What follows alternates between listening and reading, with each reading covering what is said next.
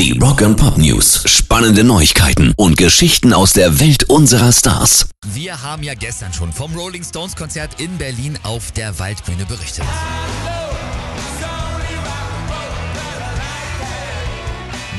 Musikalisch waren die Stones top, das wissen wir schon, aber gute Laune hatten Mick Jagger und Co. auch noch mitgebracht. Mick hatte nämlich zum Beispiel nur gute Worte übrig für Currywurst und auch für den Minzlikör Berliner Luft. Er hat gesagt, nach fünf Schnaps war mein Deutsch dann perfekt.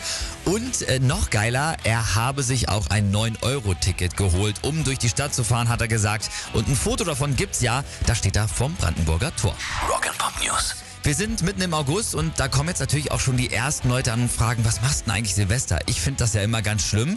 Aber wer dieses Jahr mal ganz anders Silvester feiern will, der sollte mal schauen, was es da demnächst vielleicht von Rammstein gibt. Ganz nah.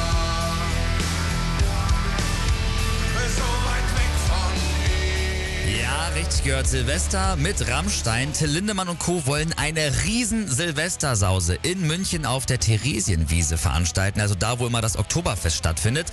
150.000 sollen da drauf passen.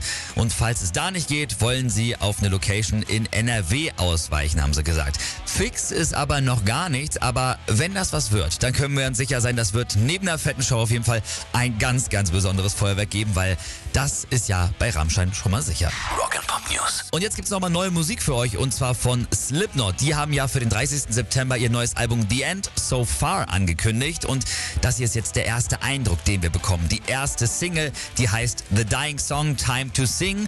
Achso, und falls ihr jetzt Angst habt, nein, auch wenn das Album so heißt, also The End So Far, das Ende soweit, äh, das wird nicht das letzte Album von Slipknot sein. Das hat Frontmann Corey Taylor schon aufgeklärt. Hier sind Slipknot jetzt ganz neu, ganz frisch für euch in der Morning Rock Show mit The Dying Song.